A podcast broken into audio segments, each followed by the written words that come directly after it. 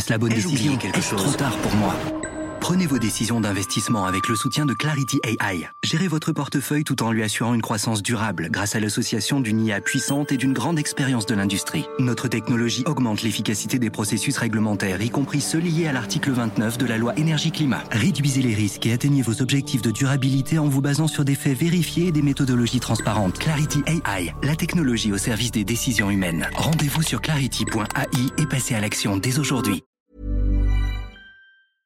Éducation, santé, environnement.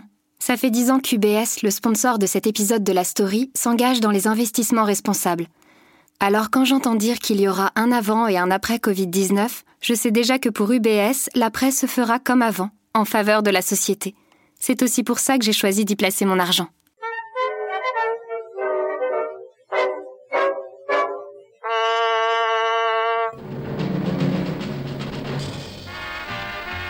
Pour l'équipe Des échos. comme pour vous, le mois d'août, ce sont les vacances. Vous ne nous en voudrez donc pas de modifier en cette occasion notre présentation habituelle et de vous emmener flâner dans ce haut lieu du tourisme international qui s'appelle la Tour Eiffel. Pour ce dernier volet de la série consacrée à la Tour Eiffel, on s'éloigne. Juste un peu.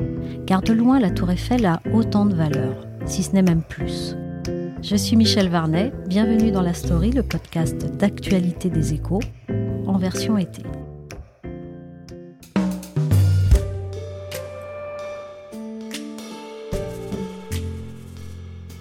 La Tour Eiffel, c'est plus qu'un monument, c'est un décor. Un décor particulièrement prisé des amoureux du monde entier. Agathe Benamou est wedding planner. Elle organise des mariages pour des clients à 80% étrangers. Ils viennent des Émirats arabes unis, d'Australie, du Liban, des États-Unis ou du Canada. Et ils cherchent en France un supplément de romantisme. Je lui ai demandé s'ils avaient tous une demande en commun. Oui, la demande, c'est surtout de se marier euh, à Paris. Et tous les mariés, toutes les personnes étrangères désirant se marier à Paris, désirent avoir en, background, si je puis dire, euh, la tour Eiffel, qui fait partie des, des monuments euh, indispensables à, à ramener euh, sur leurs photos. Combien ces personnes sont-elles prêtes à dépenser pour un tel cadre? Alors ça dépend. Soit elles viennent juste pour faire des photos. Bon, dans ce cas-là, euh, elles n'emploient pas de wedding planner puisqu'elles appellent directement un photographe. Ce qu'il faut savoir, c'est qu'un photographe, selon la qualité de son travail, ça coûte entre 100 euros de l'heure et euh, presque 1000 euros de l'heure. Voilà, ça dépend de, de ce qu'on choisit et du type de photo qu'on souhaite. Je suis le photographe de la Tour Eiffel et je vais faire votre photographie. Formez un groupe Si on vient se marier sur Paris, par exemple, si on vient à deux, si on souhaite euh, faire un elopement, c'est-à-dire une fugue amoureuse, fugue amoureuse, c'est un peu comme si euh, des Français allaient se marier à Las Vegas. Il faut coter autour de 3000 euros la journée. Pour ce prix-là, on a bien sûr la wedding planner qui organise tout à distance. On a également maquillage, coiffure, la voiture qui vient les chercher et bien sûr le photographe qui les amène aux différents euh, spots incontournables de Paris pour faire leurs photos, puisque les photos, c'est ce qu'ils vont ramener chez eux. C'est le souvenir euh, numéro un. Allons, allons, monsieur le photographe, dépêchez-vous. Cette photographie sera un souvenir pour le fils de mon gendre. La Tour Eiffel, Paris, Montmartre, euh, le Louvre, euh, c'est, ça fait rêver et, et je pense que c'est prêt du tout, du tout, du tout de s'arrêter. Qu'est-ce qui contribue à cette image? En ce qui concerne les, les Asiatiques, il y a un film qui est sorti il y a quelques années avec Leonardo DiCaprio qui s'appelle Inception. I know this bridge. This place is real, isn't it? Yeah, I cross it every day to get to the college. Never recreate places from your memory. Always imagine new places. You gotta draw from stuff you know, right? Quand le film de Christopher Nolan est sorti en 2010, il a été un des rares à entrer sur le marché chinois. On était loin à Paris d'imaginer les retombées qu'il aurait sur le pont Berakem. Depuis, tous les jours, ils sont des dizaines de couples asiatiques, en tenue de cérémonie, à poser dans l'enfilade de ces colonnes métalliques, avec la tour Eiffel en arrière-plan. La passerelle était déjà célèbre, avec le sulfureux Dernier Tango à Paris de 1972. Maintenant, elle en a été carrément rebaptisée sur le web. Même s'il n'existe sur aucune carte, bienvenue sur l'Inception Bridge. L'Inception Bridge, exactement. C'est la ville de l'amour? C'est comme ça, c'est dans la tête. Je saurais pas dire pourquoi, c'est peut-être la lumière, et puis maintenant que la tour Eiffel scintille, alors c'est encore plus romantique pour moi, c'est une idée qui est ancrée euh, depuis toujours euh, dans les mentalités. J'adore la Tour Eiffel. C'est l'endroit le plus romantique du monde. Donc je suis venue avec mon copain, mon fiancé. Je crois que ça devient une mode. Quelqu'un a commencé et tout le monde a suivi. Tout le monde trouve que c'est une bonne idée de venir ici. Pourquoi un tel succès alors qu'on est presque à un kilomètre de la tour Puisque la tour Eiffel est belle, quand on est loin, je ne fais jamais de, shooting sur la tour Eiffel parce qu'on ne la voit plus, donc ça sert à rien. D'ailleurs, vous remarquerez quand on monte euh, sur la tour Eiffel et qu'on regarde autour de nous, il manque toujours quelque chose. À ah, ce qui manque, c'est la tour Eiffel. C'est pas vraiment Paris. Voilà, donc il y a d'autres demandes aux alentours de Paris, dans des châteaux avec des hélicoptères, des choses comme ça. Mais la tour Eiffel, c'est un décor. C'est un décor planté qu'on ne doit pas toucher et qui est sacré. Ce n'est pas une sinécure. La tour Eiffel est un monde comme Notre-Dame. C'est Notre-Dame de la rive gauche. C'est la reine de Paris. Par exemple, une chambre d'hôtel va coûter beaucoup plus cher euh, si elle a une vue sur la tour Eiffel. On peut passer du simple au double, voire au triple. Euh, la tour Eiffel coûte cher. Et elle rapporte. Après le creux de 2016 où l'activité a chuté de moitié, Agathe Benamou célèbre depuis une bonne vingtaine d'unions par an. De la fugue en duo à 3 000 euros la journée au mariage en bonne et due forme dont la facture démarre à 40 000 euros. Pour les entrepreneurs du mariage, comme elle, la tour Eiffel, c'est un cadeau. La tour Eiffel est un apporteur d'affaires. Voilà, mais qui ne réclame rien derrière.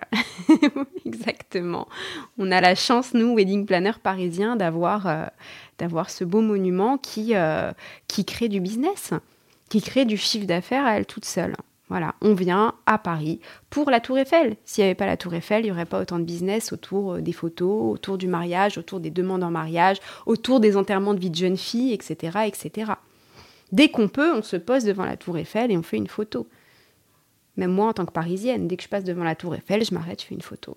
Voilà, on ne s'en lasse pas. Et après, les réseaux sociaux font le reste? Oui, bien sûr le business euh, maintenant se crée autour d'Instagram. Euh, j'ai peut-être 30% de demandes de mariés euh, via Instagram qui me trouvent sur Instagram.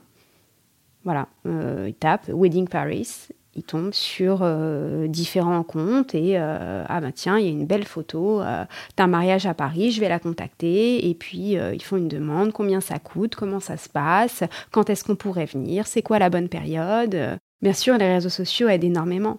C'est une, fenêtre ouverte sur le monde entier incroyable. Surtout pour Paris, le hashtag Paris, hashtag Tour Eiffel, hashtag Eiffel Tower. Je, pense que ça doit être l'un des hashtags les plus, célèbres dans le monde, j'imagine. On a des, millions et des millions de hashtags euh, autour de Paris et de la Tour Eiffel.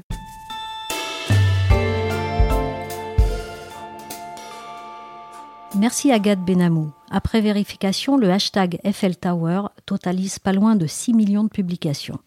Belle popularité en effet.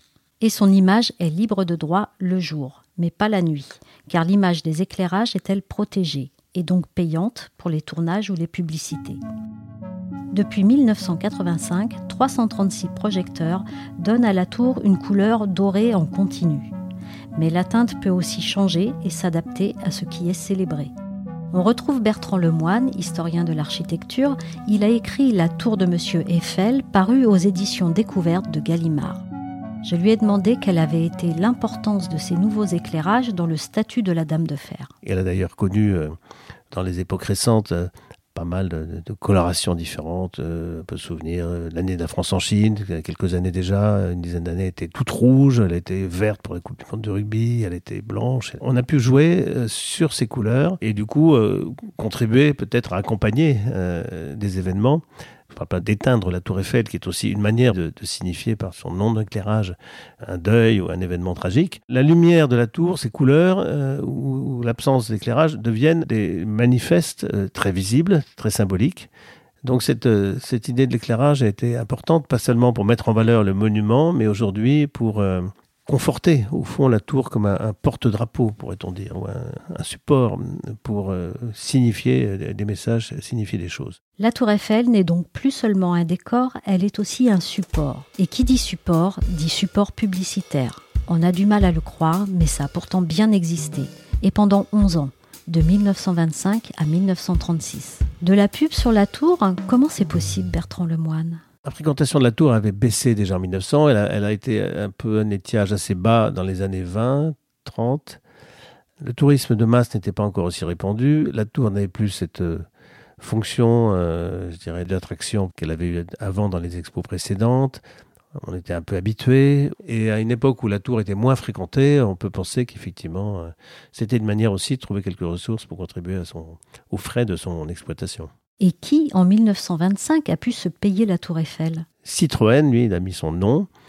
C'était pas un logo euh, à l'époque, c'était mais un nom qui s'affichait bien sûr en grandes lettres et visible de très loin. Son usine n'était pas très loin, il faut le dire. Elle était établie à Javel, une très grande usine qui a fermé seulement dans les années fin des années 60. Donc cette proximité peut-être a aidé, ou peut-être euh, l'inventivité, l'entre-gens peut-être d'André Citroën, un grand inventeur, grand développeur quand même d'automobile déjà à l'époque. Et la tour a servi de support publicitaire, ce qui était unique, qui serait peut-être plus difficile à imaginer aujourd'hui. Encore que, on n'est pas à l'abri d'un gros partenaire qui viendrait demander cette condition, mais enfin, ça semblerait plus, plus difficile. Pas tant que ça, et il n'y a pas si longtemps. En 2017, le PSG salue le recrutement de Neymar. Où ça? Sur la Tour Eiffel, bien sûr. Un samedi soir d'août, des lettres géantes s'allument sur un panneau fixé sous le premier étage du monument. Paris souhaite la bienvenue aux joueurs brésiliens. La Tour Eiffel, c'est quand même un monument qui est assez historique et euh, pour l'illuminer juste pour un joueur, euh, c'est ridicule. Maintenant, euh, c'est vrai que la Tour Eiffel, c'est limite devenu un monument banal puisqu'on l'illumine pour tout et n'importe quoi. Du côté de la mairie de Paris, on assume dans un communiqué la Tour Eiffel célèbre régulièrement les événements sportifs. Dans le même esprit, le monument a fait l'objet d'éclairages événementiels pour l'Euro de football ou encore la Coupe du monde de rugby. La mairie qui précise que cette installation n'a pas coûté un sou aux contribuables parisiens. Tout a été pris en charge par le PSG. On a parlé de 50 000 euros pour quelques heures d'affichage. La polémique déclenchée a, elle, été à la hauteur de l'ardoise.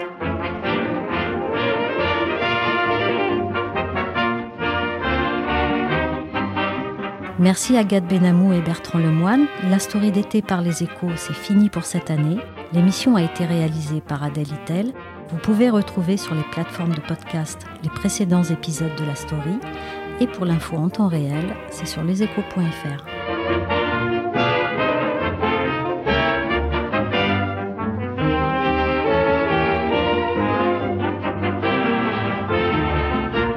Mesdames, Messieurs, la visite est terminée. N'oubliez pas le guide, s'il vous plaît.